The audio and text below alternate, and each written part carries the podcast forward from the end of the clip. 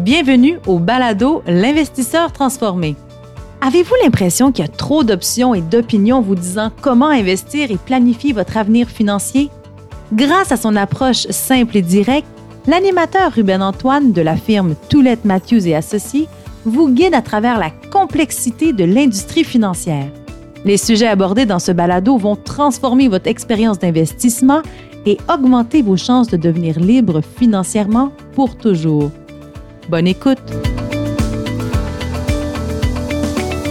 Ici l'animateur Ruben Antoine. Je suis très excité de vous retrouver encore une fois sur le podcast L'investisseur transformé.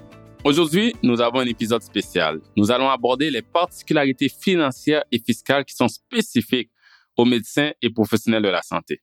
Là, vous vous demandez pourquoi. Pourquoi on va parler de finances personnelles de médecins? Mais premièrement, nous travaillons avec beaucoup de médecins ici dans la firme Toulette Mathieu et Associés. En général, euh, nous remarquons que les médecins nous choisissent parce qu'ils apprécient notre philosophie d'investissement qui est basée sur la recherche empirique. Parce qu'étant des gens de science, nos clients médecins ils se sentent vraiment interpellés par cette approche scientifique de l'investissement. Mais la particularité des médecins, c'est qu'en plus de conseils en placement, ils ont une situation complexe. Ils ont besoin d'une planification financière et fiscale continue. Donc, même si euh, ici, euh, chez Tilot Matthews et Associés, nous leur fournissons des services d'investissement, de planification de retraite et successorale, nous sommes souvent amenés à collaborer avec des experts et des expertes externes pour mieux servir nos clients médecins et s'assurer que tous les aspects de leur vie financière soient optimisés. J'ai donc le plaisir d'avoir aujourd'hui sur le podcast une de ces expertes avec qui nous collaborons souvent.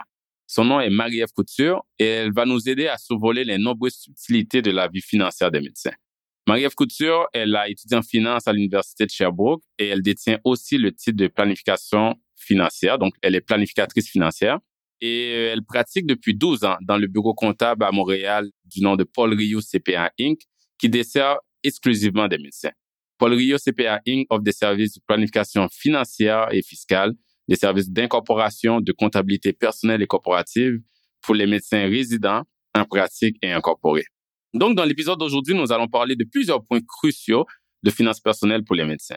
Cependant, étant donné que les défis et préoccupations financières sont différents dépendamment de où ils sont rendus dans leur carrière, nous allons premièrement commencer par discuter des finances et des subtilités pour les médecins en début de carrière. Deuxièmement, plus tard dans l'épisode, nous allons continuer en couvrant les questions financières et fiscales pour les médecins en milieu de carrière et en dernier lieu, vers la fin de l'épisode, nous allons aborder les besoins et défis financiers des médecins qui sont proches de la retraite ou à la retraite. Donc, nous avons un épisode avec beaucoup de détails intéressants et je vous souhaite une bonne écoute. Bonjour Marie-Ève, comment ça va aujourd'hui? Bonjour, bonjour Ruben, ça va bien toi? Ça va très bien, très bien. Merci euh, de participer à notre podcast L'investisseur transformé. Ben, merci à toi pour l'invitation. Je suis vraiment très contente d'être avec toi aujourd'hui. Ça fait plaisir. Donc, Marie-Ève, écoute, moi puis toi, on se connaît depuis quelques années. On travaille ensemble euh, pour plusieurs de nos clients médecins qu'on a en commun. Mais j'aimerais que les auditeurs et les auditrices apprennent un peu plus sur toi. Parle-nous un peu de toi. Dis-nous pourquoi, euh, premièrement, tu es devenue planificatrice financière et surtout, comment tu t'es retrouvée à te spécialiser à travailler avec des médecins? En fait, j'ai commencé, euh, je vais te parler de moi très rapidement. J'ai commencé à étudier en comptabilité, mais c'était un choix un peu par défaut parce que j'étais dans un sport études au cégep. Mon but, dans le fond, c'était vraiment là, de, j'allais au cégep pour jouer au hockey. Là, c'est mon sport. J'ai fait la comptabilité juste parce que c'était le choix rationnel, si on veut. vraiment, c'est ça qui me gardait à l'école. Puis après ça, ben là, j'ai eu des offres pour aller jouer universitaire, ou, soit aux États-Unis ou même dans le coin d'Ottawa. Là, j'ai quand même fait un choix rationnel, encore une fois, de dire, bon, visiblement, je gagnerai pas ma vie en jouant au hockey. Alors, euh, j'ai décidé de, oui, effectivement, poursuivre à l'université, mais je me suis dirigée plus vers un profil finance. De là, j'ai fait mon titre en planification financière. La raison pour laquelle j'ai atterri avec une clientèle de médecins, ben, c'est vraiment un concours de circonstances, en fait. Parce que quand j'ai terminé mes études, bon, je suis partie en voyage trois mois, je suis revenue. Mon, patron de l'époque, ben, qui est toujours mon patron aujourd'hui, finalement, m'avait rappelé pour savoir si j'étais toujours intéressée à, à travailler dans le cabinet après mes études. Donc, je suis arrivée au bureau, était, on était en 2010, 2011 à peu près. Puis ça coïncide avec la période où les médecins pouvaient s'incorporer. Ça fait pas tellement d'années que les médecins peuvent s'incorporer, c'est depuis 2007. Donc moi, quand je suis arrivée 2010-2011, on était vraiment au moment où là, tout le monde se regardait un peu les médecins. Est-ce que je m'incorpore? Est-ce que je m'incorpore pas? Qu'est-ce que lui fait? Qu'est-ce qu'elle fait?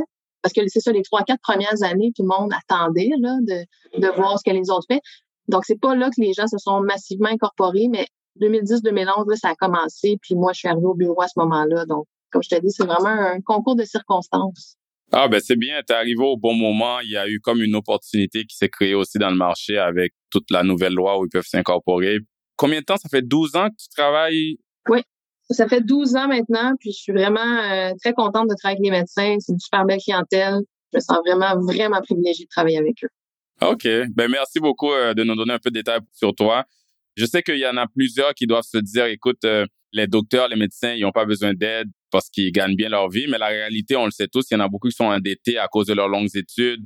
Leur situation financière, fiscale peuvent être complexes. Puis là, tu parlais tantôt de l'incorporation, la façon qu'ils se font rémunérer. Donc, euh, je suis sûr que tes clients médecins, ils apprécient beaucoup comment tu les guides et j'imagine que ça rend ton travail très gratifiant.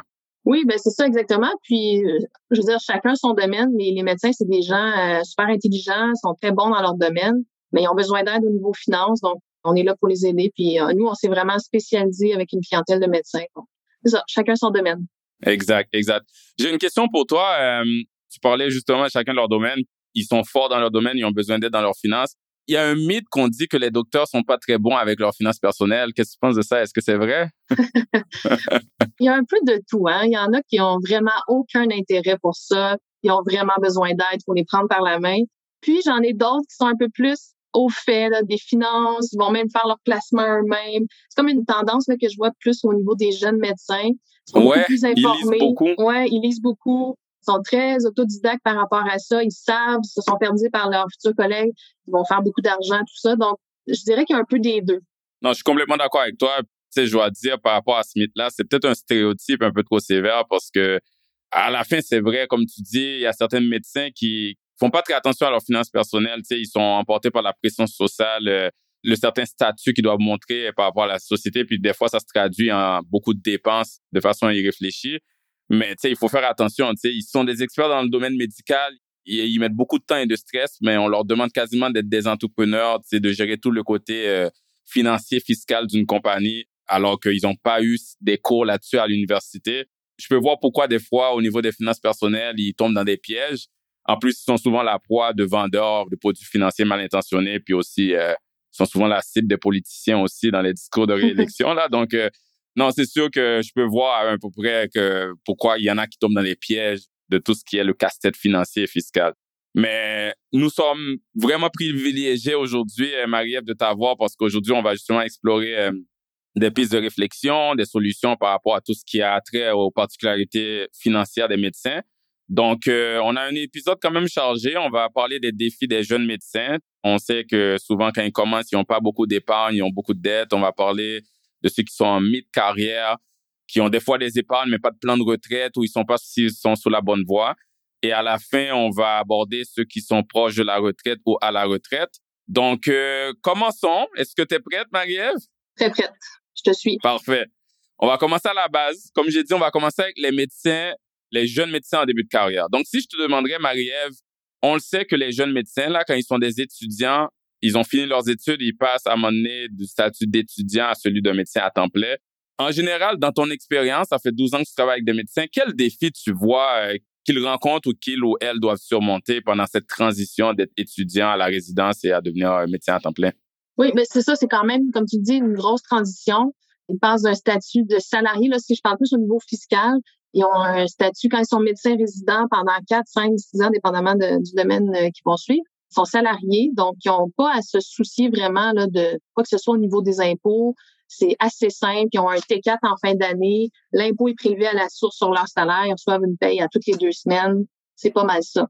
Quand ils passent en pratique, donc quand ils ont le début de pratique, mais ben là, ils deviennent avec un autre statut au niveau fiscal. Ils sont plutôt considérés comme des travailleurs autonomes. Donc, ils sont leurs propres patrons. Mettons que je prends le cas classique, là, le, médecin qui va travailler au public. La RAMQ va leur verser euh, des payes. Et là-dessus, il n'y a aucun impôt qui est prélevé à la source. Donc, ils reçoivent 100% de leur paye.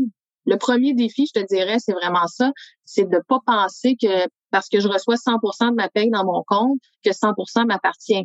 Évidemment, il y a un 40, entre 40 et 50% dépendamment du revenu euh, global du médecin. Qui appartient à l'impôt. Qui appartient au gouvernement. Exact. Et le premier piège, c'est ça, c'est que là, les gens disent, ah, tout d'un coup, je suis riche, j'ai 100% de mes payes.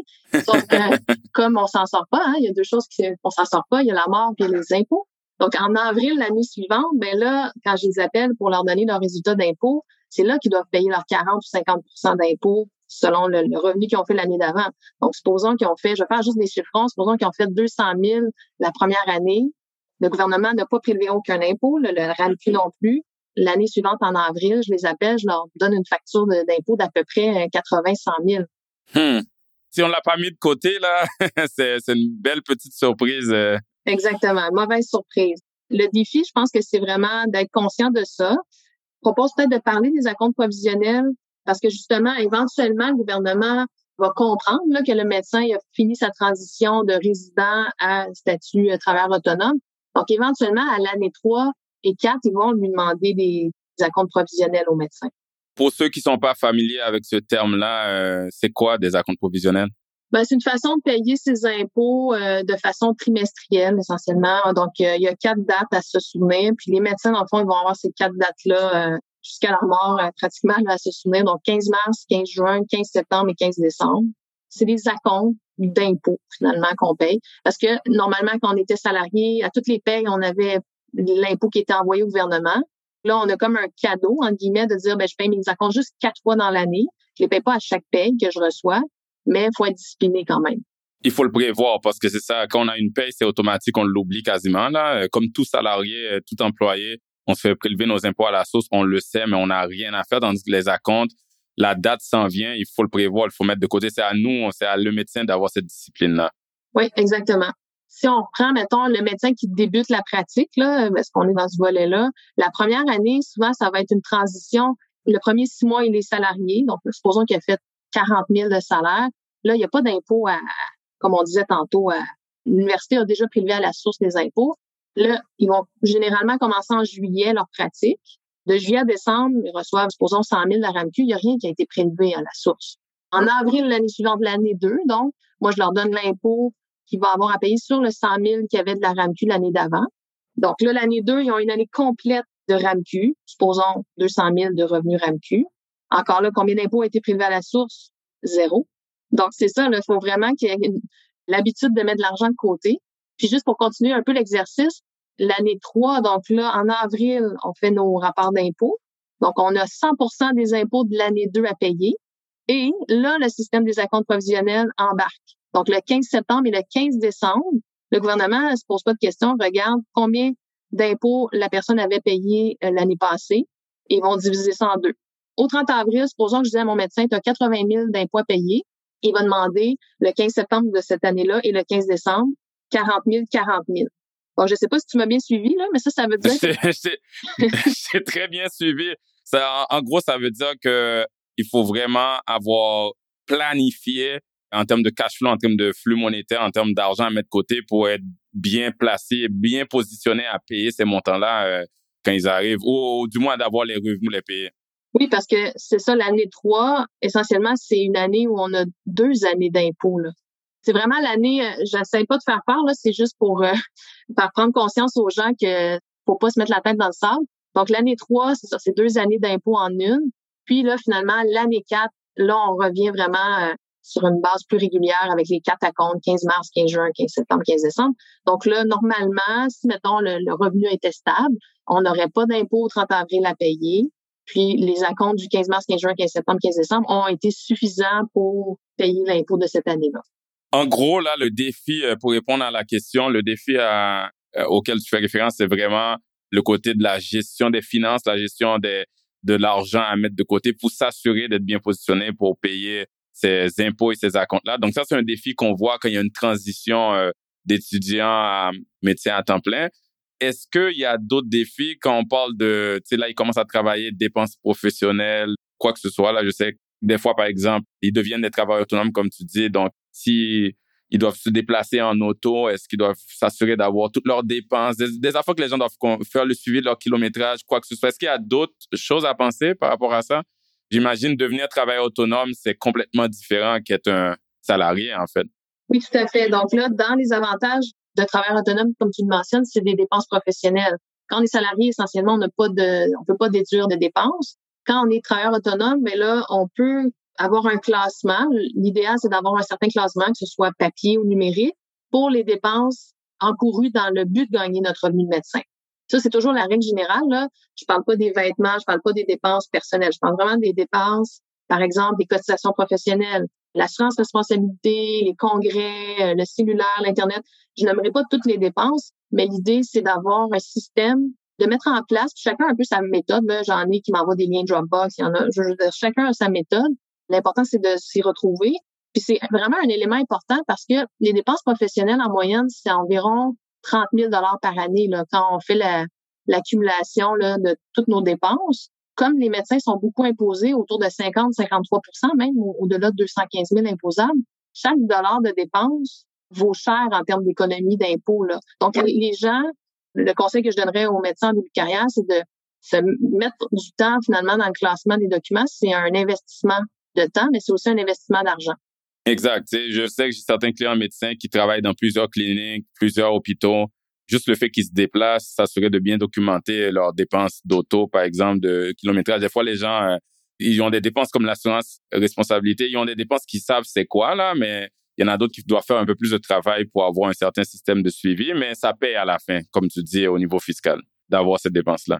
Moi, de mon côté, je vais juste rajouter quelque chose du côté investissement, là, parce qu'on parle de pièges pour les jeunes médecins. Ce que je vois souvent du côté des placements, c'est qu'on le sait, là, tu le disais plus tôt, Marie-Ève, les docteurs sont des gens euh, vraiment intelligents. Ils peuvent analyser une situation pour arriver à une conclusion, là, quand on pense à poser un bon diagnostic, par exemple, à un patient quelconque.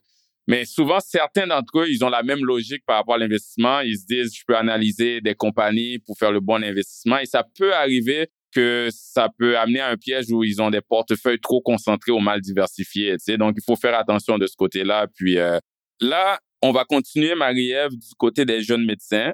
On va continuer un peu à explorer euh, les obstacles ou les défis qu'ils doivent surmonter ou du moins les pièges qu'ils doivent éviter. On le sait, Marie-Ève, plusieurs jeunes médecins, ils vivent ce qu'on appelle une gratification différée durant leurs études. Ça veut dire que ils ont des études qui prennent beaucoup de leur temps. Ils étudient souvent plus longtemps que la moyenne des gens qui sont dans d'autres domaines. La conséquence de ça, c'est que quand ils voient leurs amis euh, ou du monde autour d'eux voyager, profiter de la vie, ben eux, ils doivent reporter euh, tous ces plaisirs de la vie-là. Ce que ça fait, c'est qu'ils achètent souvent leur maison, leurs autos un peu plus tard. Mais quand ils finissent leur résidence, ils vivent une augmentation de salaire importante, euh, quand même soudaine. Tu des fois, on voit des médecins passer de 80 000 à 400 000.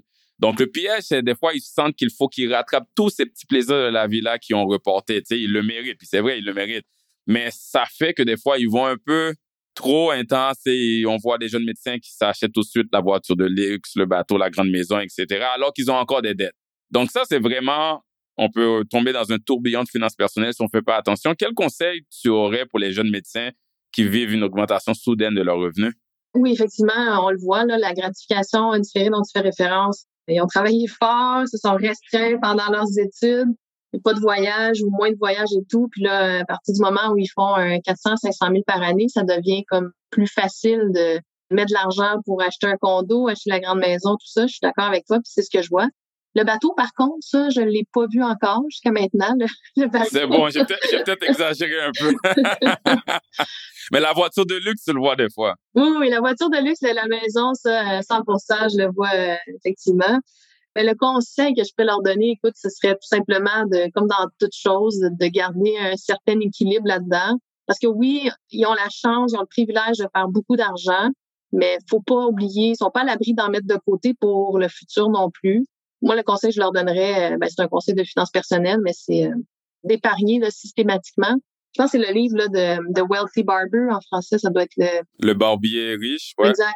Qui dit de mettre 10% je pense, là, systématiquement de côté pour l'épargne.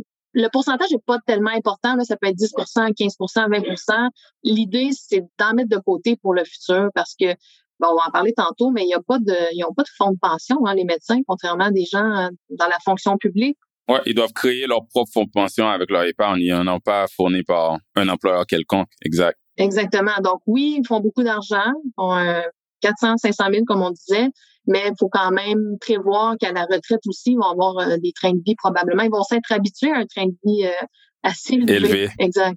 Je suis complètement d'accord avec toi. Puis euh, la particularité avec la situation des médecins, c'est qu'ils gagnent un bon revenu, mais à cause de leurs études et tout le processus, ils commencent à épargner plus tard. Puis euh, la valeur de quand on bâtit un portefeuille ou un patrimoine financier, le temps a une grosse valeur. Le dollar qu'on met si on a commencé à investir à la vingtaine, ça a une chance de créer un plus gros portefeuille parce que ça a eu plus de temps de bénéficier de la magie des intérêts composés. Donc, les médecins, ils gagnent plus haut revenu que la moyenne des gens, mais ils commencent plus tard. Donc, si quand ils commencent plus tard à gagner ce revenu-là, ils économisent pas, ils vont commencer à économiser encore plus tard. Et puis là, ça, ça va faire euh, que ils vont devoir mettre les bouchées d'eau s'ils veulent éventuellement bâtir le patrimoine qui va financer la retraite qu'ils veulent avoir.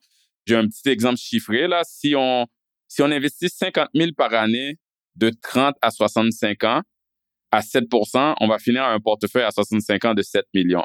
Si on attend juste 5 ans, donc un médecin qui aurait dit, écoute, j'ai 30 ans, je vais profiter de la vie pendant 5 ans, donc je vais commencer à 35 ans. C'est pas beaucoup, là, 5 ans, là. Je vais commencer à 35 ans jusqu'à 65 ans.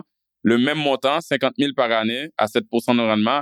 On va finir avec un portefeuille pas pire, mais un portefeuille de 5 millions. Mais ce que je veux dire par là, c'est que 5 ans, où on aurait pu mettre 250 000 de côté, ben ça va avoir coûté 2 millions de différence. Donc, c'est juste pour voir à quel point que investir plus tôt peut avoir une grande valeur juste pour le même niveau de rendement, juste par le fait que on bénéficie plus longtemps de la valeur euh, des intérêts composés, en fait. Oui, un bon exemple. C'est très impressionnant de voir le, la puissance de l'intérêt composé dans le temps.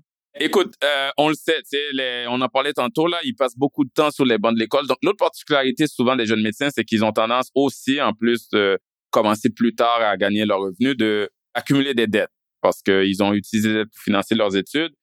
Là, quand tu penses aux jeunes médecins qui ont beaucoup de dettes, Marie-Ève, comment tu penses qu'ils devraient gérer leurs dettes? Est-ce qu'ils doivent prioriser quand ils commencent à rembourser la dette? Est-ce qu'ils doivent investir comme qu'on parlait tantôt ou un peu des deux? C'est quoi ton opinion par rapport à ça? Ah, ça, c'est la grande question. c'est la question. Surtout ces jours-ci, là. Oui, exact. Avec, le taux d'intérêt qui augmente. La cinquième augmentation des taux du directeur, du taux directeur, effectivement. Ben oui, la plupart des médecins, je veux dire, terminent leurs études, ils ont généralement entre 100 000 et 150 000 de marge de crédit. Donc, cette question-là, je la fais poser souvent, souvent. J'aurais préféré que tu me la poses il y a deux ans. J'aurais plus de facilité à répondre. Avec les taux euh, durant la pandémie à 2,4% sur la marge de crédit, comparativement à un réel qui a peut-être un rendement à ce moment-là de 7-8 En tout cas, on y va à peu près avec des chiffres euh, en l'air comme ça c'est sûr que là, deux ans, j'avais tendance à prioriser d'investir à travers le REA, supposons, parce que on faisait juste regarder les taux.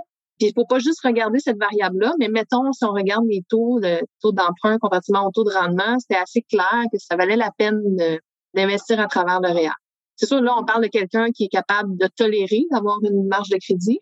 Tout un volet psychologique à ça, il y en a que peu importe les calculs scientifiques qu'on peut leur faire, je veux dire, ça les empêche de dormir, d'avoir une marge de crédit, ben là. Il faut payer. Ouais, ouais. Ouais. Là, présentement, avec les taux qui ont augmenté, là, on est plus autour de 5% environ sur la marge de crédit. Taux de rendement dans le REER, ben là, ça dépend. Hein. ça dépend, puis tu sais plus que moi, ça dépend dans quoi le portefeuille est investi, parce que le REER, c'est une coquille, mais est-ce qu'il est investi en CPG ou il est investi en, en action? 100 action, ouais, Donc, le taux dépend dans quoi c'est mis. Ça, c'est une des variables à regarder. Puis aussi, euh, le taux d'impôt. Si je mets l'argent dans le REER, OK, oui, j'ai une déduction, mais je déduis à combien? Est-ce que je déduis à 30% à 40% C'est quoi mon taux marginal? Pas juste le taux maintenant, mais à la retraite. Parce que quand on, met de l'argent maintenant dans le REER, oui, on a une déduction. On passe go, on, a la déduction euh, d'économie d'impôt. Mais à la retraite, il faut s'imposer là-dessus. Donc, il faut aussi je regarde c'est quoi mon taux d'imposition à la retraite. C'est un paquet de variables finalement hypothétiques. On n'a pas le choix de travailler avec des hypothèses ça serait très facile à répondre si tu me disais, bon, le taux d'emprunt, c'est X, le taux de rendement, c'est ça, ton taux d'imposition aujourd'hui, c'est X, ton taux d'imposition à la retraite, c'est Y. Je pourrais te répondre très facilement, mais les variables, malheureusement, on les connaît pas. Donc, c'est ça qui rend la chose aussi complexe. C'est sûr qu'à 5 en tout cas, je connais pas ton opinion là-dessus, mais probablement qu'à 5 de, de marge de crédit, ça favorise un petit peu le remboursement de dette.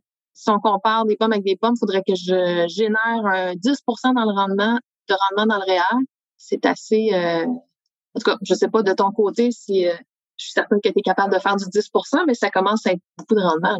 Non, exact. L'affaire avec le rendement, c'est que même si à très long terme, pour un portefeuille 100 en action, donc un portefeuille agressif, la moyenne a été autour de 8 à 10 mais c'est jamais quelque chose de garanti, alors que ton taux d'intérêt sur le moment il est garanti. Mon opinion est très similaire, très proche de toi il y a quelques années. Pour la personne rationnelle qui peut vivre avec des dettes, c'était investi parce que ça coûte quasiment rien la dette. Maintenant, euh, les taux d'intérêt ont augmenté et ils vont être amenés possiblement à augmenter euh, dans l'avenir euh, approché. Donc, ça devient plus difficile. là, je répète ce que tu as dit là, c'est parce que je suis d'accord. Ça devient plus difficile d'avoir un rendement après frais, après impôt. Ça peut arriver, mais la probabilité est plus minime. Donc, moi, maintenant, quand je me fais poser la question, je dis, c'est pas nécessairement, on n'est pas obligé d'être blanc ou noir là. Soit on rembourse la dette totalement, ou soit on, investit totalement mais c'est plus, euh, on est plus dans un, environnement où on peut faire, on commence à rembourser la dette beaucoup, on est plus un peu des deux. Est-ce que ça veut dire qu'on n'investit plus du tout? Pas nécessairement, mais il y a une analyse qui peut faire, est-ce qu'ils ont d'autres dettes qui ont des taux d'intérêt vraiment élevés, euh, je sais pas, des cartes de crédit. La marge de crédit est variable, donc elle peut être élevée, mais tu sais, des fois on me dit, est-ce qu'on rembourse l'hypothèque? à l'avance? C'est si on est encore dans une situation où l'hypothèque est, parce qu'on l'avait déjà euh, pris il y a quelques années, puis il nous reste quelques années avant le terme, puis c'est à 2 ben je dis pas obligé. Donc peut-être prioriser les dettes qui ont un plus haut taux. Si on a encore de l'argent, on continue à investir. Et aussi regarder c'est quel type de dette qu'on a. Donc si on a un prêt auto, euh, c'est pas nécessairement une bonne dette là pour le besoin de la discussion parce que c'est lié avec un actif qui baisse. On priorise à les payer le plus possible. Mais si on a une autre dette où l'intérêt est déductible, par exemple, on a utilisé une dette pour euh, un duplex, on a utilisé euh, une dette pour faire un placement, ben l'intérêt est déductible. Donc, cette dette-là, même si elle est à 5% elle est vraiment à la moitié. Donc, on n'est pas obligé de les prioriser. Donc, euh, je suis d'accord avec toi. Il faut faire une analyse complète. C'est plus blanc et noir comme avant on dirait juste investir, mais ça ne veut pas dire non plus qu'on doit arrêter d'investir, dépendant de la situation ou la structure euh, de dette de cette personne-là. Donc, euh, je pense que on va passer à l'assurance maintenant. Je voulais avoir, en tant que planificatrice financière, quelle est ton opinion sur l'assurance en général pour les médecins? Et quelle protection les médecins devraient-ils prioriser selon toi, Marie-Ève? Premièrement, je veux juste spécifier que je ne suis pas une experte en assurance. Tu l'es plus que moi, je pense. non. mais vraiment, euh, c'est une des sept volets de la planification financière. Il y en a qui se spécialisent là-dedans, ce qui n'est pas du tout mon cas, donc je me pose pas du tout en expert. Mais évidemment, euh, on se fait poser des questions presque à tous les jours sur les assurances. Ce que je peux te dire, c'est que l'assurance, surtout comme pour les jeunes médecins, c'est l'assurance invalidité. Ça, c'est, comme on dit, c'est un no-brainer. Parce que, dans le fond, ce que j'ai compris, moi, quand j'étais à l'école, les cours d'assurance, il faut à la base avoir un besoin d'assurance. Exact. Un risque à protéger, en fait. Et voilà, un risque. Et le plus grand risque pour un médecin, quand tu vas faire 400, 500 000 par année, le plus grand risque, à mon avis, c'est de perdre ce revenu-là. Donc, l'assurance invalidité, ça permet de remplacer un revenu advenant une invalidité. Alors, ça, c'est sûr. Et tous les médecins ont des assurances invalidité. Je pense que ça, il y a un consensus euh, à ce niveau-là. Après ça, ben là, ça dépend des besoins. Assurance vie, c'est généralement plus quand on a des gens qui dépendent de nous, euh, si on a des enfants. Euh. L'assurance principalement qu'on voit, c'est ça, c'est l'assurance invalidité, parfois l'assurance vie, mais tout ça, ça se fait graduellement. On y va par étapes. On n'a pas besoin d'avoir les 4-5 euh, assurances là, jour 1. C'est ça. J'imagine qu'on va parler peut-être un petit peu plus d'assurance vie éventuellement. Non, exactement. moi aussi, c'est ça que je vois quand tu parles du, plus grand risque, j'utilise toujours l'exemple du capital. C'est quand on est jeune, ça, c'est tout le monde, là. Quand on est jeune, notre plus grand capital, parce qu'on n'a pas encore des gros portefeuilles, on commence à épargner. Notre plus grand capital, c'est nous, ce qu'on appelle le capital humain, c'est toutes nos études, toute notre capacité à générer des revenus. Et puis, plus qu'on vieillit, notre capital humain diminue parce qu'à un moment donné, on, va moins travailler, on va prendre notre terme, mais on veut que le capital financier augmente. Donc, nos placements pour remplacer ce capital-là. Donc, en étant jeune professionnel, incluant les médecins, le capital qu'il faut protéger, c'est le capital humain, d'où l'assurance invalidité. Euh, complètement d'accord avec toi là-dessus. Puis je tiens à dire, là, on parle d'assurance. Moi aussi, je suis pas un expert d'assurance. Euh, avertissement, j'ai pas une licence d'assurance. Donc, tout ce que je vais dire, c'est pour fin d'éducation. Mais une erreur que je vois souvent, que je peux me permettre de dire euh, en parlant avec des experts en assurance, c'est que souvent, euh, les médecins, je le disais plus tôt, ils sont souvent en proie de personnes qui veulent les vendre quelque chose on voit souvent des médecins souscrire à une assurance vie permanente trop tôt dans leur vie, qu'on parle d'assurance vie entière ou d'assurance universelle. Puis ça, c'est des assurances qui coûtent vraiment cher. Puis des fois, le besoin, tu disais tantôt, là, l'assurance, à la base, ça doit couvrir un besoin, là, un risque. Mais souvent, ils se font vendre ces assurances-là comme si il y a un besoin fiscal, alors qu'ils n'ont pas nécessairement besoin de ça tout de suite dans leur vie. La majorité des jeunes médecins qui ont des enfants, l'assurance vie temporaire pourrait être la bonne assurance. Donc, il faut juste faire attention là euh, quand des conseillers en assurance les vendent une assurance permanente comme si c'est un bon investissement ou une stratégie fiscale. ça coûte cher, les primes sont élevées, puis si on arrête de les payer à un moment donné, on perd l'assurance.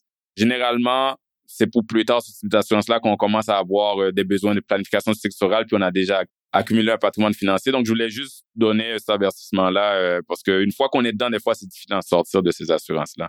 Je me rallie à toi euh, là-dessus, Ruben, parce que souvent, c'est des très bons produits d'assurance que je vois, sauf que c'est trop tôt en début de carrière qui se font vendre, entre guillemets. Il y a beaucoup de marketing hein, associé à ça, là, parce que moi, j'ai des fois, je reçois le pitch de vente du conseiller en assurance, puis c'est pas que c'est un mauvais produit à la base, c'est juste que le médecin a même pas encore établi la base de la pyramide. On n'a même pas encore le REER, on n'a même pas, mettons, la compagnie. Et moi, je vois ça, les produits d'assurance, supposons l'assurance vie permanente là, ou universelle, je vois ça comme plus vers le haut de la pyramide. Donc, quand on a tout sécurisé le bas, l'assurance maladie grave, même chose. Puis tu le mentionnais, c'est des primes assez importante. Là. Euh, c'est pas rare de voir des 30, 35 000 par année. Puis ça, c'est un contrat de mariage pratiquement avec l'assureur. Pendant 15 ans, on doit payer la prime. Donc, avant de s'embarquer là-dedans, oui, on va éventuellement attaquer ça probablement parce que c'est des beaux produits. Puis c'est juste pour sécuriser la base de la pyramide avant d'embarquer là-dedans. Ouais, c'est une, question d'étape par étape. C'est exactement ça. Puis une chose que beaucoup de personnes ne savent pas, c'est que si tu prends une assurance vie temporaire, la majorité de ces assurances-là peuvent être converties en une permanente plus tard. Puis quand c'est le temps de regarder ça, en tout cas, juste un petit point là-dessus. Je continue d'avoir ton opinion sur le domaine de l'assurance. Est-ce que tu penses que l'assurance devrait être détenue personnellement ou dans la compagnie? Si on commence avec l'assurance invalidité, on garde ça personnel parce que advenant une invalidité, les prestations ne sont pas imposables. Donc, on veut garder le principe que si on est invalide d'avoir les prestations non imposables. Donc, ça, ça resterait plus au niveau personnel. Si on parle d'assurance vie, puis qu'on est incorporé, généralement, on va prendre l'assurance vie à travers la compagnie. Il y a un léger avantage. Là. En 2016 ou avant, on avait une stratégie qu'on pouvait transférer notre contrat d'assurance vie personnelle à notre compagnie. Là, ils ont, sont venus limiter ce genre de règles-là. Supposons qu'on on souscrit un nouveau contrat d'assurance à travers notre compagnie, ça peut être intéressant. Quoique la prime d'assurance vie n'est pas plus déductible des impôts de la compagnie, contrairement aux dépenses que je mentionnais tantôt, comme l'assurance responsabilité ou les autres dépenses professionnelles. Mais ça permet de payer la prime après avoir payé seulement 20% d'impôts, qui est le taux dans la compagnie. Alors que si ils le prennent personnellement, il faut que le médecin se paye un salaire ou un dividende de sa compagnie pour pouvoir payer la prime de l'assurance si le médecin le détient personnellement. Donc, ils vont se faire imposer sous cet argent-là qui sort de la compagnie juste pour payer la prime. C'est à ça que tu fais référence. Exactement. Donc là, il va avoir 50% d'impôt au niveau personnel. Donc, il reste juste 50 dollars, mettons, pour investir dans la prime. Donc, c'est un, léger avantage de l'avoir à travers la compagnie. Puis sinon, l'autre qu'on voit plus souvent, là, puis qui est très à la mode ces temps-ci, c'est l'assurance maladie grave. Encore là, si on a une compagnie, c'est préférable de prendre la prime à travers, euh, dans le fond, que la compagnie soit le propriétaire et le bénéficiaire. Puis il y a souvent un avenant, là, remboursement de prime, en tout cas, j'embarquais pas trop là-dedans, mais souvent, c'est une combinaison. La compagnie paye un pourcentage, supposons deux tiers de la prime, puis au personnel, il y a un, tiers qui est payé. Donc, c'est comme une combinaison des deux. Puis il y a comme une stratégie fiscale qu'on va pas s'embarquer là-dedans, là, euh, de recevoir la prestation personnellement. Mais bref, l'important, c'est que les médecins savent qu'il y a différentes stratégies qui peuvent être faites avec l'assurance par rapport à où c'est détenu pour avoir un léger avantage, un léger ou un, bon avantage fiscal. On parle de compagnie, Marie-Ève. Est-ce que les médecins devraient toujours s'incorporer? Il y en a beaucoup qui sont incorporés. C'est quoi les avantages et inconvénients de se partir d'une compagnie en tant que médecin? Est-ce qu'ils devraient toujours s'incorporer? La réponse est toujours non. bon, j'ai pas les dernières statistiques du Collège des médecins, là, mais environ, là, c'est peut-être un, deux médecins sur trois qui sont incorporés au Québec il y a quand même une forte majorité. Là. Et la raison pour laquelle il y a autant de médecins incorporés, c'est qu'il y a clairement des avantages. Le principal avantage, c'est que c'est un report d'impôts. Supposons le médecin euh, fait 500 euh, 000 là, toujours de revenus. Il n'y a pas besoin de tout cet argent-là pour payer les dépenses familiales, payer son hypothèque, payer l'épicerie, payer les frais de garde, etc. Donc, si en faisant le calcul, on arrive à la conclusion qu'il est capable d'épargner un certain montant par année, et là, le calcul scientifique, je l'épargne, mais on établit que c'est environ un 40 à 50 000 par année d'épargne dans la compagnie qui justifie le fait de s'incorporer. Donc, c'est sûr, si le médecin fait, c'est pas, donc, autrement dit, c'est pas le revenu qui détermine si oui ou non on s'incorpore. On peut faire 200 000 de revenus, puis ça peut valoir la peine de s'incorporer, comme on peut faire un 800 000 de revenus, puis ça ne vaut pas la peine de s'incorporer. C'est pas le revenu qui détermine ça, c'est surtout la variable du coût de la vie. OK, donc si je comprends bien, si je fais 800 000 de revenus en tant que médecin, mais j'ai besoin du 800 000 pour vivre, donc je vais tout dépenser, là, le montant après impôt, quantitativement, du moins s'il n'y a pas grand avantage à s'incorporer parce que je j'ai pas une portion que j'aurais gardée en épargne que je peux bénéficier du report d'impôt en le gardant dans une compagnie qui serait moins imposée que si je me le paye personnellement. Est-ce que j'ai bien compris? Oui, exactement. L'idée, c'est vraiment d'être capable d'épargner à travers la compagnie un certain montant annuellement dans le but de se créer son propre fonds de pension, si on veut. Dans le fond, la, compagnie, ça devient le, fonds de pension du médecin. La compagnie, c'est un taux fixe qu'elle paye, un taux d'impôt fixe. Contrairement au personnel où c'est des la table d'impôt là, c'est des taux progressifs. Ça monte jusqu'à 53 là, le, le, taux marginal, ouais. Donc c'est graduel. Mettons, je prends une compagnie qui fait en bas de 500 000, là, le cas plus simple, c'est un taux euh, à 20 points quelques pourcents, mais supposons 20% d'impôt. Donc, c'est un taux fixe. Si on est capable, comme je dis, d'épargner euh, le 50 000 par année, ça justifie. Donc, ça, c'est l'avantage d'être capable de reporter l'impôt à plus tard, parce que là, on va avoir un gros fonds de pension qui va s'être accumulé en prévision de la retraite. On parlera peut-être un peu tantôt là, de, du mode de décaissement à la retraite. Un autre avantage aussi que je trouve pas négligeable, c'est le fait d'avoir une structure. On en parlait tantôt, il y a différents types de personnalités de médecins. Il y en a qui ont besoin un peu d'accompagnement, d'avoir un cadre. Et ça, je trouve que ça met un beau cadre. C'est d'être plus conscient finalement de ce qui rentre dans le compte puis ce qui sort. Alors que si on n'est pas incorporé, c'est un peu euh, tout est noyé, euh, c'est tout entremêlé, puis on n'a pas vraiment la notion de combien ça nous coûte vivre. Alors que la compagnie, on met un cadre, on a une structure, ça nous permet de voir, OK, il y a ça qui est rentré, il y a ça qui est sorti. Il y a certains médecins qui ont besoin de ça à mon humble avis. Ça met un peu des petites lumières rouges finalement là, de oups, OK, euh, ce mois-ci, j'ai peut-être un petit peu trop dépensé.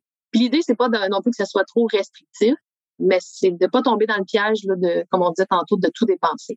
C'est bien. Donc, il y a aussi un avantage plus côté comportemental, discipline euh, psychologique. Mais tu sais, il y a des avantages. On sait que les médecins euh, s'incorporer, ça vient avec des frais légaux, ça vient avec des frais comptables euh, chaque année parce qu'il faut faire la comptabilité, la déclaration d'impôt. Donc, on le sait que certains médecins, s'ils ils regardent pas un peu les critères de quand s'incorporer, ils vont peut-être s'incorporer trop tôt. C'est tous leurs collègues, leurs pères leur disent il faut que tu t'incorpores, puis ils le font malgré qu'ils peuvent avoir des frais. Alors, quand est-ce que tu penses qu'il faut, c'est quand qu'il faut s'incorporer? Je sais que tu as parlé du 50 000, là, mais, ou un montant à peu près, là, qu'on peut économiser, mais est-ce qu'il y a une période où on dit, là, là, c'est le moment à ton niveau de carrière où, en général, tu devrais t'incorporer? Je dirais, la première chose, c'est vraiment de s'asseoir puis de regarder les deux chiffres que j'ai besoin, dans le fond, pour dire si oui ou non ça vaut la peine, c'est combien de revenus le médecin anticipe, mettons 500 000, et c'est quoi le coût de vie? Donc là, le coût de vie, il faut faire un peu l'exercice du budget familial. Et ça n'a pas besoin d'être l'exercice là hyper euh, fastidieux là, à la virgule près, mais c'est plus de donner un, ordre de grandeur, de dire est-ce que c'est 5 000 par mois que ça me coûte pour faire vivre ma famille, 10 000 par mois ou 15 000 par mois? Donc, à partir du moment où on a le coût de vie net d'impôt, ben, on est capable de faire le calcul puis de dire, bon, OK, oui, euh, effectivement, docteur, vous allez être capable d'épargner votre 50 000 par année. OK, Marie-Ève, parlons maintenant du congé euh, parental. On le sait que maintenant, il y a une forte proportion de jeunes femmes qui sont en médecine. Quand on pense à, tu sais, éventuellement, on veut bâtir une famille, comment elles doivent concilier optimalement tout ce qui est salaire de leur compagnie, les prestations des fédérations, la FMOQ, FMSQ et le RQAP? Les femmes médecins ont la chance, en plus du RQAP, d'avoir des allocations de maternité euh, payées par leur fédération que ce soit la FMOQ ou la FMSQ. Évidemment, la FMSQ, c'est un petit peu plus généreux. Dans le fond, c'est versé pendant 12 semaines, ce congé-là. Et c'est 2400 euh, par semaine, juste pour euh, illustrer un peu les chiffres. Donc, on parle à peu près un peu moins de 30 000 là, pour euh, les 12 semaines. Optimalement, ce qui est plus avantageux, c'est d'abord de demander le congé de la fédération. Pour les 12 premières semaines, c'est plus généreux que le RQAP. Donc, c'est 2400, mettons, dans l'exemple de FMSQ, alors que pour le RQAP, c'est environ un 1000, 1100 là, par semaine. En premier, on demande le congé des fédérations, puis par la suite, on complète avec le RQAP. OK. Puis certaines de mes clientes euh, docteurs, donc des femmes en médecine, m'ont exprimé qu'elles ont dû reporter le projet d'avoir des enfants à environ 2-3 ans après le début de pratique et qu'elles s'incorporent plus tôt afin de pouvoir se payer un salaire pour avoir accès au RQAP. Est-ce que tu vois la même tendance de ton côté? Non, c'est ça. En fait, on n'a pas besoin d'être incorporé pour avoir le RQAP. Mais il faut avoir contribué dans le régime. Oui, tout à fait. Avec un salaire. ou un revenu de travailleur autonome, euh, une femme médecin pas incorporée a contribué en fait au régime RQAP. Même elle a contribué en double, hein, parce qu'elle a vu qu'elle a son propre patron, elle contribue en, en double. Donc, on n'a pas besoin de s'incorporer. C'est un mythe, finalement, de s'incorporer pour aller chercher le RQAP. Par contre, si on est incorporé, ce qu'il faut planifier, c'est de se verser un salaire. Ça, c'est très important. Parce que si elle se verse un, dividende, ça, ce n'est pas une rémunération assurable au fin du RQAP. Donc là, on se retrouverait qu'on aurait juste les allocations de maternité de la FMOQ, FMSQ. On perdrait la possibilité d'aller chercher le RQAP. OK. Ben, merci de déboulonner euh, le mythe. Ça, c'est toujours intéressant. C'est toujours important. Écoute, je pense qu'on a parlé beaucoup euh, de tout ce qui est jeunes médecins en début de carrière, quand ils font la transition, l'incorporation et tout. On va continuer euh, vers une autre phase de la carrière des médecins. On va parler de ceux qui sont plus en milieu de carrière. Donc, imagine, tu sais, je suis un médecin, la carrière progresse bien, je travaille fort, j'ai accumulé des fonds dans ma compagnie. Une grande partie euh, de ces fonds-là sont en placement financier. En plus, j'ai mes REER et tout, mais il y a une portion dans la compagnie. En tant que médecin, est-ce qu'on peut faire d'autres types d'investissements dans la compagnie médicale? Oui, comme les placements financiers, dans le fond, le Collège des médecins autorise une compagnie médicale à faire des investissements plus des investissements passifs, on pourrait dire, comme les placements en bourse. Donc, on pourrait avoir aussi, mettons, de l'immobilier dans la compagnie médicale. La seule chose qu'il faut faire attention, c'est de ne pas dépasser le fameux critère de faut que l'activité principale, finalement, reste la médecine. Donc, je pourrais pas avoir... Euh, si la majorité des revenus de la compagnie, c'est, mettons, euh, la personne a un parc immobilier, puis les revenus de loyer sont plus élevés que ceux qui viennent des activités professionnelles, il peut avoir un problème? Oui, ben ça serait quand même euh, un exemple extrême. On voit pas ça souvent, là, des loyers. Moi, je vais dans les extrêmes. Mais honnêtement, j'ai un client qui est comme ça, donc c'est quand même, euh, c'est pas non plus absurde. Mais oui, c'est ça. Faut faire attention au fameux critère de 50% et plus. Donc, il faut que 50% et plus du temps et des revenus soient consacrés à la médecine. Mais supposons là, le cas d'un juste un médecin qui veut s'acheter un condo locatif à travers sa compagnie. Il n'y a pas de problème, il peut l'acheter à travers la compagnie euh, médicale. Par contre, Là, c'est plus au niveau du financement. Quand il va aller voir la banque, la banque va dire, ah, c'est une compagnie, supposons, euh, MD Donc là, on va te charger le taux commercial. Donc, on a une surprime de peut-être 1, 1,5% Souvent, ce qu'on va faire pour les gens qui veulent investir dans l'immobilier, on va souvent créer une compagnie de gestion, donc une autre coquille. Juste pour ça. Juste pour ça, juste pour les placements immobiliers. Puis là, on mettrait aussi des placements boursiers euh, dans cette coquille-là. Mais c'est possible quand même, le collège permet de faire des investissements immobiliers. Mais j'aimerais revenir à ce que tu disais tantôt avec l'activité principale. Euh, qu'est-ce qu'il y en est pour les médecins qui ont un côté plus entrepreneur, donc qui achètent ou qui partent des cliniques? Donc oui, c'est des cliniques médicales, mais ils deviennent un peu plus entrepreneurs parce que ça prend une gestion d'employés et tout. Donc c'est plus leur compagnie à eux qui sont le seul actionnaire et employé. Est-ce que c'est quand même considéré comme activité principale si quelqu'un a plein une clinique, donc des business, ou ça l'est pas parce que justement c'est des business même si c'est dans le domaine médical? ça ratisse assez large la définition d'activité médicale, puis les cliniques médicales en fait partie. Même chose si le médecin faisait des expertises. Donc, on rentre dans la définition d'activité médicale. OK, c'est vraiment s'il sort euh, du cadre comme, mettons, immobilier ou euh, il s'achète des restaurants ou des affaires comme exactement. ça. OK, je comprends, je comprends. OK. Si on continue avec les médecins à mi-parcours de leur carrière, il y en a beaucoup, comme on disait tantôt, ils accumulent quand même un bon montant euh, dans la compagnie comme on le sait tous, il y a eu la réforme Morneau, là, il y a quelques années. Il y a eu plusieurs euh, changements euh, dans la loi fiscale qui ont affecté euh, les professionnels incorporés comme les médecins, mais aussi tout entrepreneur. S'il y a assez de placements dans la compagnie, on le sait maintenant, faut faire attention. Si le revenu d'investissement est au-dessus de 50 000, on peut être pénalisé fiscalement. Au Québec aussi, il y a eu des changements au niveau du taux d'imposition corporatif, là, le petit taux qu'il faut avoir au moins 5 500 heures travaillées, donc environ trois employés rémunérés pouvoir bénéficier du petit taux d'imposition. Puis il y a eu d'autres changements au niveau des fractionnements de revenus euh, avec les membres de la famille. Donc avec tous ces changements-là qui sont plus des avantages qui ont été enlevés ou limités, est-ce que ça vaut encore la peine fiscalement de s'incorporer? Oui, c'est encore avantageux de s'incorporer, ça c'est sûr. Puis on n'a pas eu de gens, là, moi à ma connaissance, là, dans ma clientèle, j'ai eu aucune personne qui s'est désincorporée suite à ces changements-là. c'est sûr que le fait d'avoir enlevé le fractionnement de revenus à toute fin pratique pour euh, le conjoint conjointe ou pour les enfants majeurs, ça, ça a été euh, vraiment plus pénalisant pour euh, nos médecins parce qu'il y en a à l'époque qui s'étaient incorporés juste pour cette raison-là. Malgré ça, quand on fait le calcul, là, donc là, on revient avec l'autre critère pour qu'on s'incorpore, c'est-à-dire être capable d'épargner le fameux 40-50 000 par année dans la compagnie. Et le report d'impôt, ouais. Pour le report d'impôt.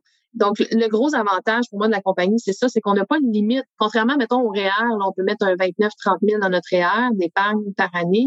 Bon, c'est pas la même affaire. La compagnie, c'est pas un régime à l'abri de l'impôt, mais on n'est pas limité. On peut placer 100 euh, 000 par année, on peut placer 200 000 par année. Donc, ça reste très avantageux, principalement pour l'épargne à travers la compagnie. OK. Donc, il y a encore, il reste encore certains avantages à s'incorporer. Puis, on va rester dans la fiscalité, euh, Marie-Ève. La fameuse question que tout entrepreneur ou toute personne qui s'incorpore se posait et se pose encore des fois. Comment qu'on se paye? Est-ce qu'on se paye en salaire ou est-ce qu'on se paye en dividende? Là, je sais là que tu peux me donner une réponse à la comptable. Là, euh, ça dépend. Il faut faire une analyse complète. Euh, chaque personne est différente. Mais mettons, donne-nous une règle générale. Se payer en salaire ou dividende, quels sont les avantages euh, ou inconvénients de chaque option? Ben non, je vais te donner une réponse pas comptable. C'est vraiment. Ah, c'est bon, j'aime ça, j'aime ça. Depuis la réforme de notre fameux Monsieur Morneau, je pense qu'il y a quand même un consensus dans le domaine là, que c'est préférable de se verser en salaire, de se rémunérer sous forme de salaire.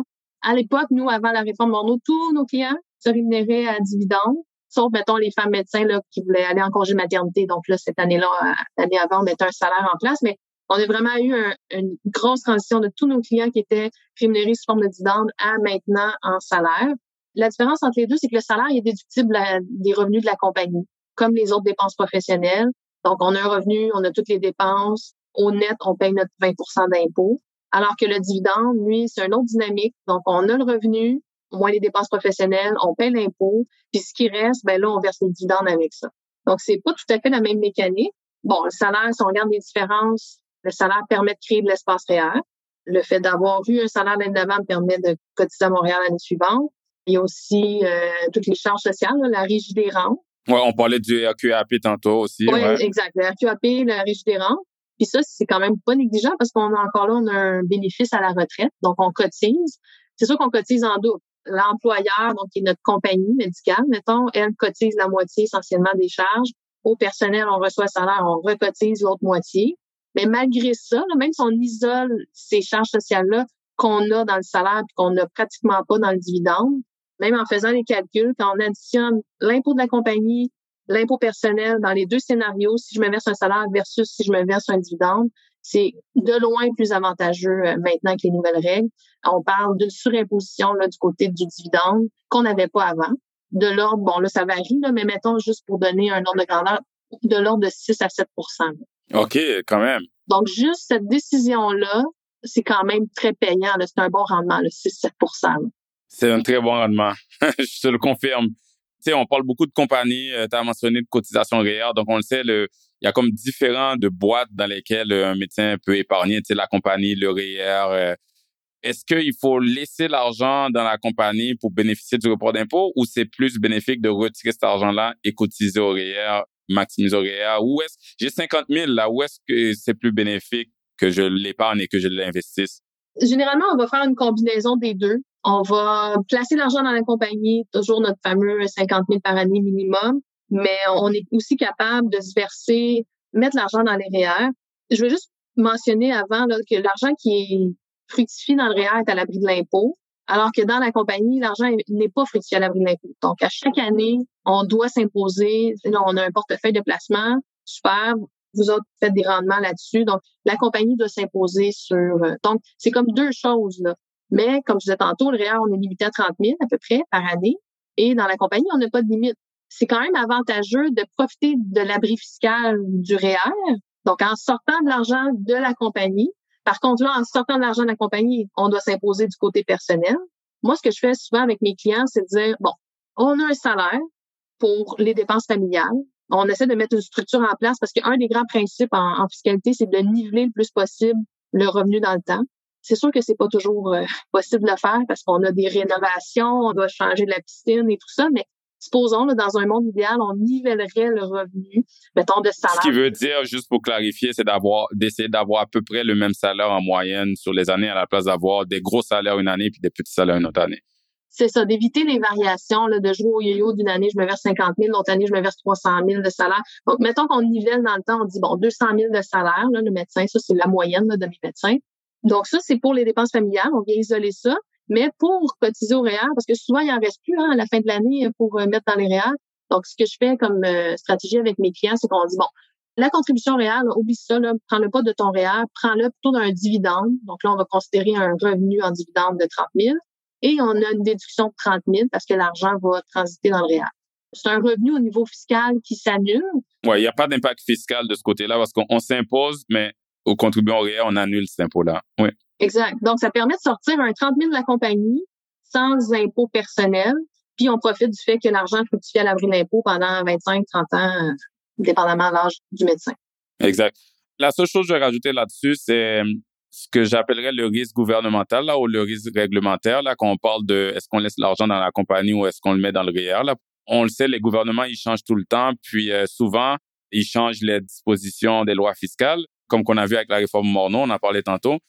C'est très commun, là, on le sait tous, quand les policiers veulent se faire élire, ils font des discours, des promesses à la population. Ils ont tendance à aller après ou à cibler euh, les gens qui ont un revenu élevé, les professionnels, les entrepreneurs, les corporations. Donc, il y a un risque, on l'a vu dans le passé, il y a quand même un risque constant à garder beaucoup d'actifs dans une compagnie, car, comme j'ai dit tantôt, ça peut être la cible des politiciens.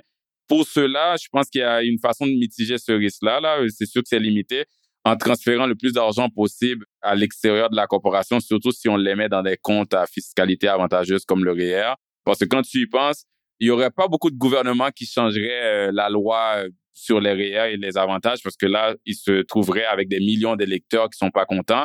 Donc, c'est beaucoup plus facile et plus populaire de dire les corporations, on va changer les lois, on va aller après ça. Donc, moi, j'encourage à cause de ça euh, à tout médecin entrepreneur de profiter le plus possible des comptes hors compagnie qui ont une fiscalité avantageuse. Mais pour tout ce qui est de se créer un compte non enregistré personnel, donc un compte taxable, ça, c'est mieux de le garder dans la corporation parce que là, y a, on bénéficie de tous les avantages qu'on a parlé tantôt euh, au niveau fiscal. Donc, c'est juste une autre façon de voir ça euh, par rapport aux différents comptes qu'on a accès.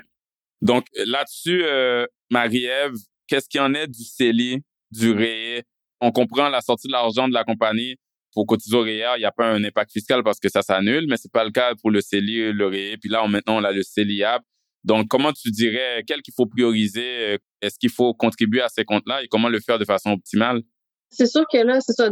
Le REE puis le CELI n'ont pas de déduction, contrairement au REER, donc on peut pas utiliser la même stratégie.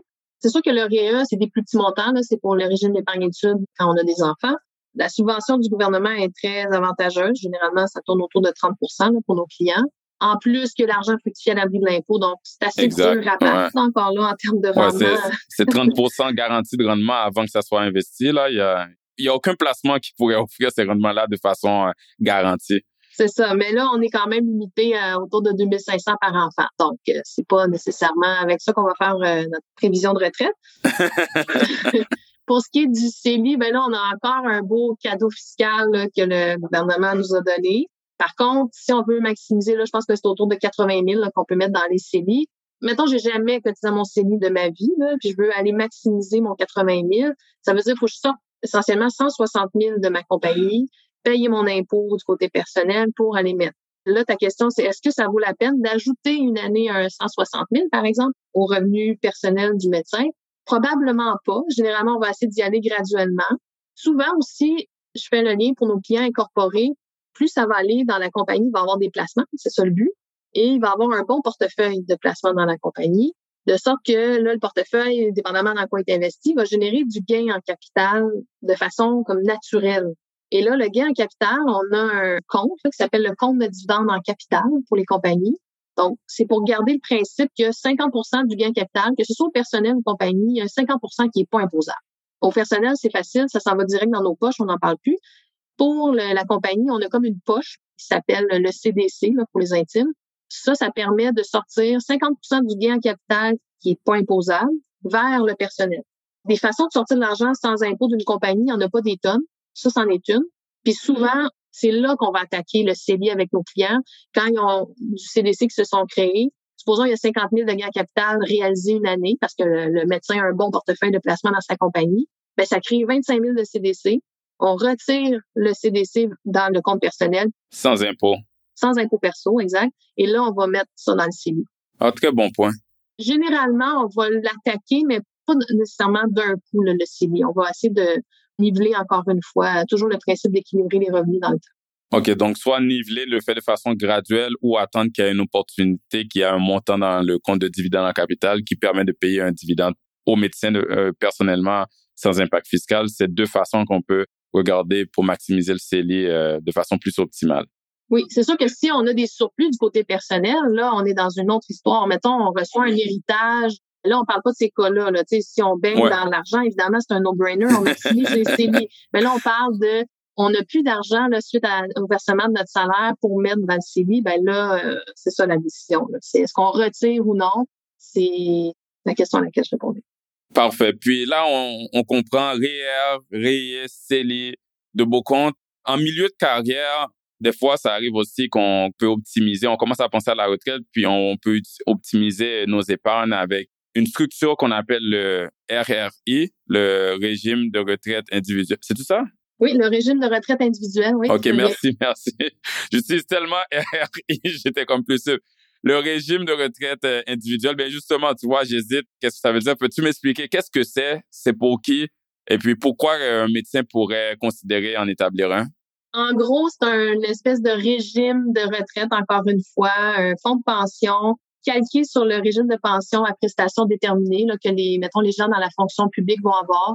Donc, ils payent une rente de 2% à la retraite jusqu'à notre mort. En gros, c'est ça le RRI.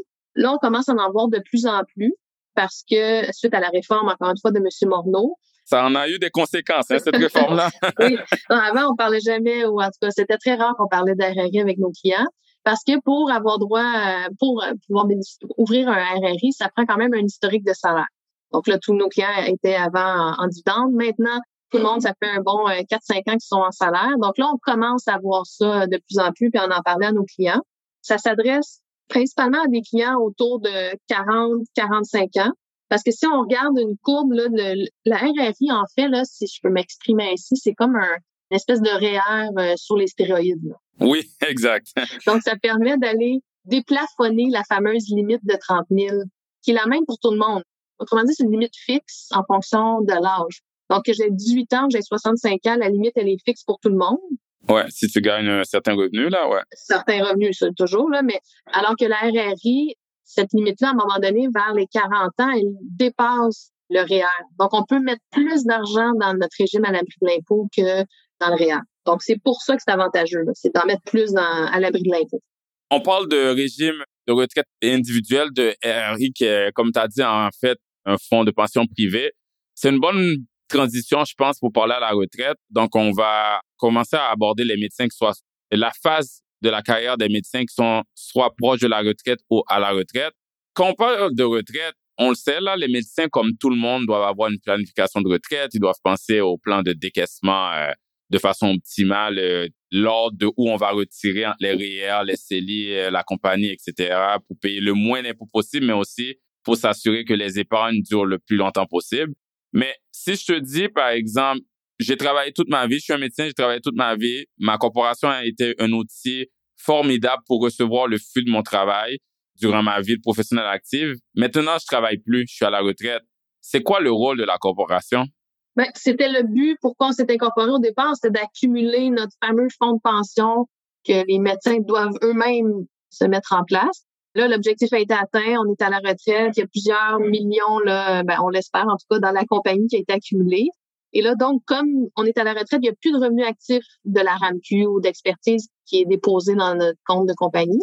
Donc, la compagnie, euh, la vocation change. Là, maintenant, on l'appellerait plus comme une compagnie de gestion.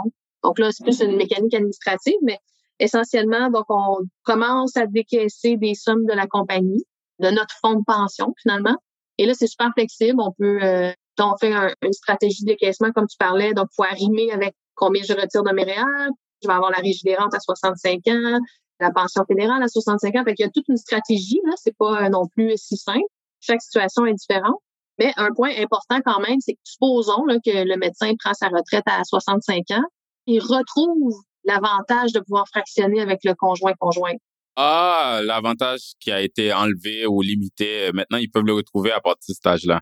Exactement. Donc, la réforme de M. Morneau, il y a eu plusieurs versions, hein, mais version 1, il permettait pas ça, mais dans les autres versions, parce que ça fait couler beaucoup d'encre, ils ont permis finalement au médecin, à l'âge du médecin, à partir de 65 ans, là, il retrouve ce droit-là. Donc là, on peut allègrement fractionner, euh, comme dans le bon vieux temps finalement, puis envoyer 100 euh, 000 au médecin, 100 000 au conjoint conjoint Donc là, on décaisse comme ça progressivement la compagnie jusqu'à temps qu'il n'y ait plus d'argent. Donc là, on est vraiment sous forme de dividende parce qu'il n'y a plus de revenus actifs. Donc là, le salaire ne servirait à rien. Le salaire, ça serait une déduction, on créerait une perte. Donc, rendu à la retraite, on a eu un changement de rémunération. C'est une décision annuelle, de toute façon, la rémunération.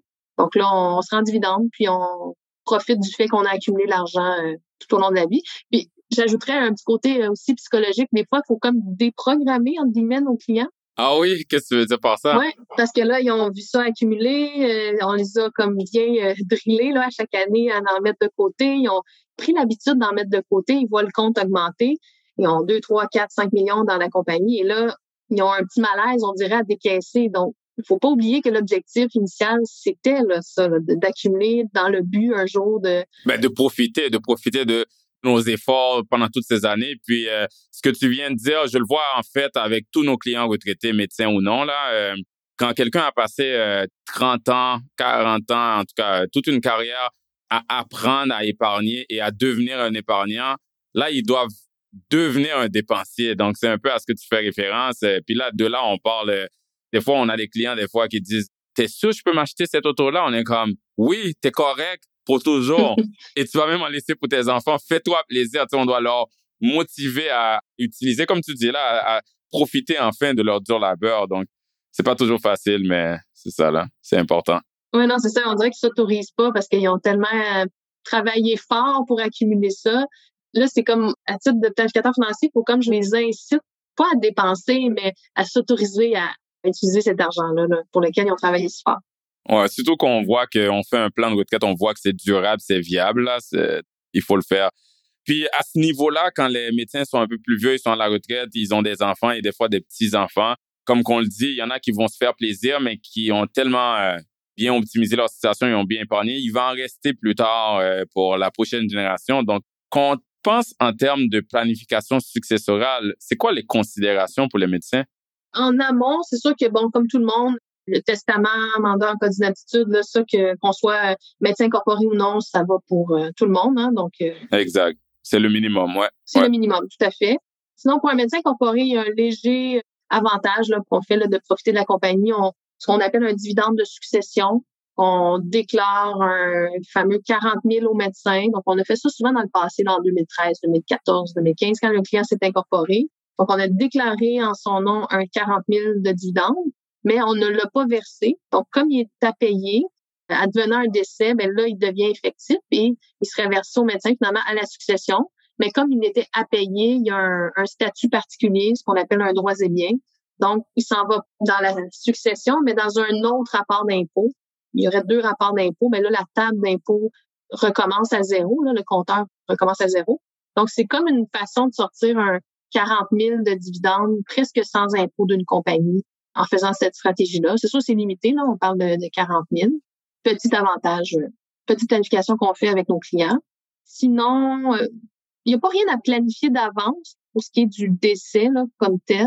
Au décès, ben, comme tu sais, il y a une disposition réputée de tous nos biens, donc euh, maison, REER, etc.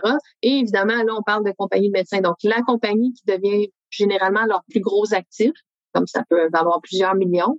Ça, le cas classique, c'est que les actions du médecin vont être roulées au médecin. Donc, il n'y aurait pas d'impact fiscal au premier décès, mettons. Vont être roulées au conjoint, tu veux dire? C'est ça. Donc, mettons, on va dire, on prend un monsieur médecin, il y a 3 millions d'accumulés dans sa compagnie.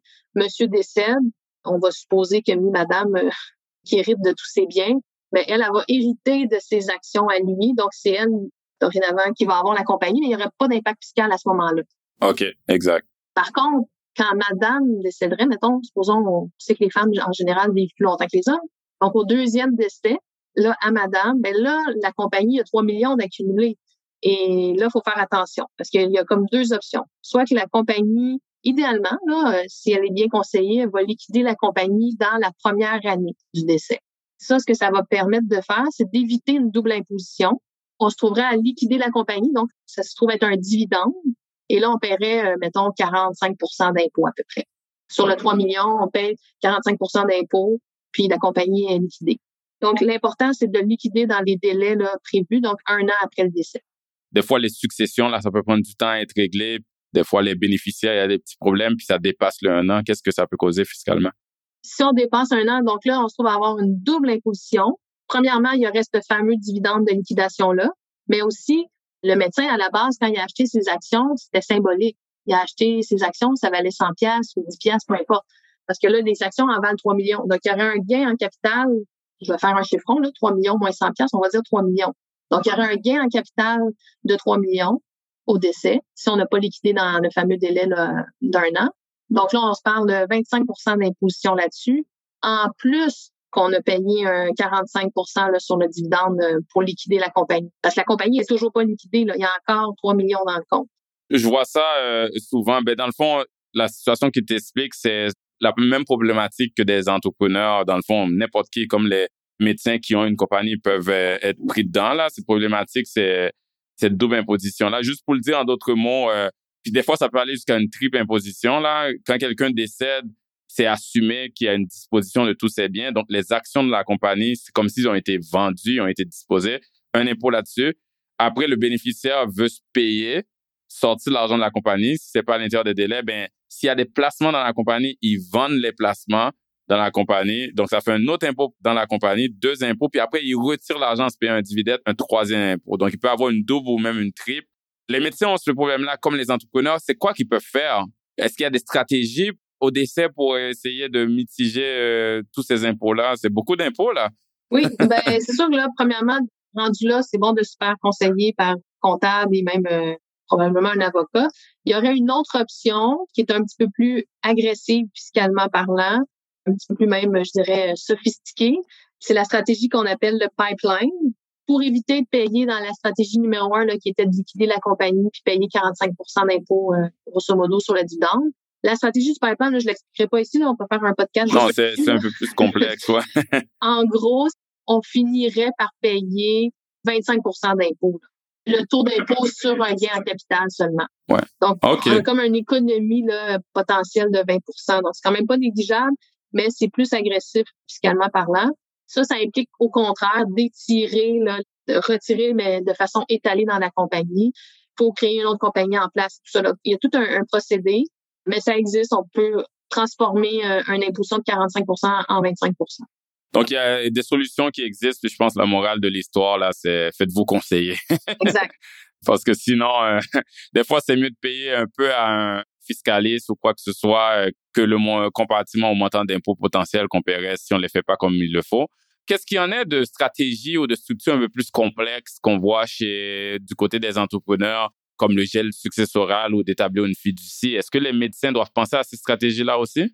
Oui, c'est sûr que les médecins qui ont... Là, on parle de clients vraiment, euh, je dirais, assez fortunés qui ont accumulé euh, plusieurs millions encore là dans leur compagnie et qui disent bon là moi j'en ai assez pour ma retraite là moi mettons pour ma retraite j'avais besoin de 3 millions puis euh, je suis rendu à 5 millions on a fait des calculs avec un planificateur financier puis on, se rend compte que regarde 3 millions j'en ai assez la plus-value je voudrais l'attribuer à mes enfants donc ce 2 millions là finalement au moment du décès de la personne il n'y aurait pas d'imposition sur ce 2 millions là parce que la plus-value elle a été attribuée la plus-value même et la plus-value future a été attribuée, par exemple, aux enfants.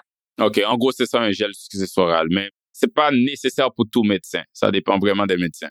C'est ça. En pratique, on ne le voit pas tant que ça. C'est une possibilité qui existe. Puis euh, évidemment, c'est encore là, c'est des discussions qu'on a à avoir avec nos clients. Il y en a qui ont des désirs de protéger leur enfant vraiment.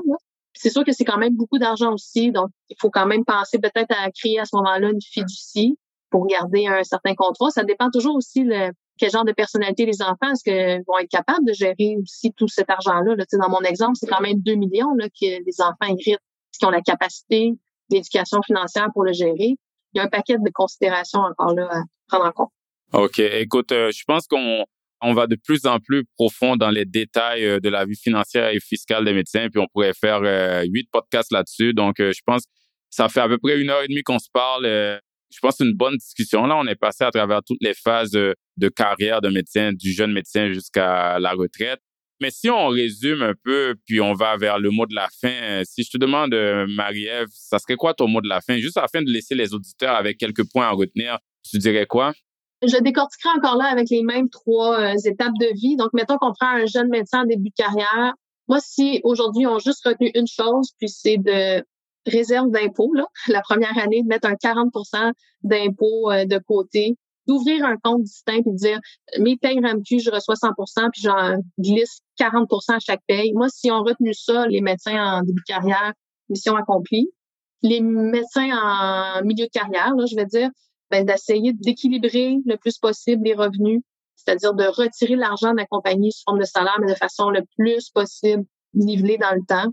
Donc, d'éviter les fameuses variations de revenus dont tu parlais tantôt et de résister à la tentation de pas euh, tout faire dès qu'on est incorporé, là, de prendre l'assurance maladie grave, tout, tout, tout. Là, donc, d'y aller par étapes, puis de bien se faire conseiller. Donc, je pense que ce serait le meilleur conseil que je peux leur donner. Finalement, les médecins plus à la retraite, autorisez-vous à décaisser la compagnie. oui, comme on disait tantôt. Voyager, profiter de la vie. Puis faire attention là, à la double imposition. Donc, s'assurer de, encore une fois, d'être bien conseillé au niveau légal, puis de respecter le, fameux délai d'un an là, pour pas payer la double, puis potentiellement même la triple imposition dont tu parlais. Wow, ça c'est un très beau résumé. C'est dans le fond, le monde peut juste écouter euh, la fin du podcast pour au moins avoir euh, des bonnes leçons à retenir. Euh, c'est parfait, Marie-Ève. Moi, ben premièrement, je veux dire un grand merci aux médecins parce que les médecins et tous les professionnels de la santé, qu'on pense aux préposés, aux infirmières, ils ont été les anges durant les dernières années qui nous ont supportés sur leurs ailes, qui ont supporté le système de santé. Donc, on veut que ces gens-là, ils ont déjà une profession qui est très stressante avec beaucoup de travail. Donc, la dernière chose qu'on veut, c'est qu'ils soient aussi stressés et préoccupés par rapport à leurs finances. On veut des docteurs qui, qui restent des bons docteurs et qui sont pas stressés par rapport à ça. Donc, j'espère que notre podcast, Marie-Ève, un grand merci. J'espère que notre podcast a pu fournir quelques infos pour que les médecins se sentent plus outillés pour améliorer leurs finances et atteindre une tranquillité d'esprit, je veux dire, au niveau de leurs finances. Marie-Ève, à toi, je te dis aussi un énorme merci pour ton temps, ta générosité à partager cette mine d'or d'informations précieuses pour les médecins. Ben écoute, merci à toi, Ruben. Ça a été vraiment un grand plaisir de faire ça avec toi. Euh, très contente d'avoir pu participer. Vraiment, ça a été une discussion très agréable. Oui, définitivement. Le plaisir pour moi aussi. Puis euh, j'ai très hâte de continuer à collaborer avec toi. À tous euh, nos auditeurs, auditrices, j'espère que vous avez apprécié le podcast. Je vous invite, si vous voulez bien, à le partager à vos collègues médecins, à vos anciens camarades de classe dans le domaine de la santé. N'hésitez pas non plus à le publier sur les groupes Facebook euh, de docteurs et d'autres médias sociaux où il y a des membres de la communauté médicale pour que plusieurs personnes puissent bénéficier des informations que Marie-Ève a été euh, très généreuse de partager sur ce podcast. Sur ce, je vous retrouve dans le prochain épisode de l'investisseur transformé. Vous venez d'écouter L'investisseur transformé, animé par Ruben Antoine. Veuillez visiter le site web tma-invest.com pour vous abonner au balado, demander une copie gratuite du livre L'investisseur transformé et pour en savoir plus sur la façon dont notre firme aide les investisseurs à atteindre leurs objectifs financiers. Merci. Les investissements et stratégies financières doivent être évalués en fonction de vos objectifs personnels. Les auditeurs doivent alors effectuer leurs propres recherches et consulter un conseiller dans le domaine avant de prendre des décisions sur leur placement et finances personnelles avec les informations fournies dans ce balado.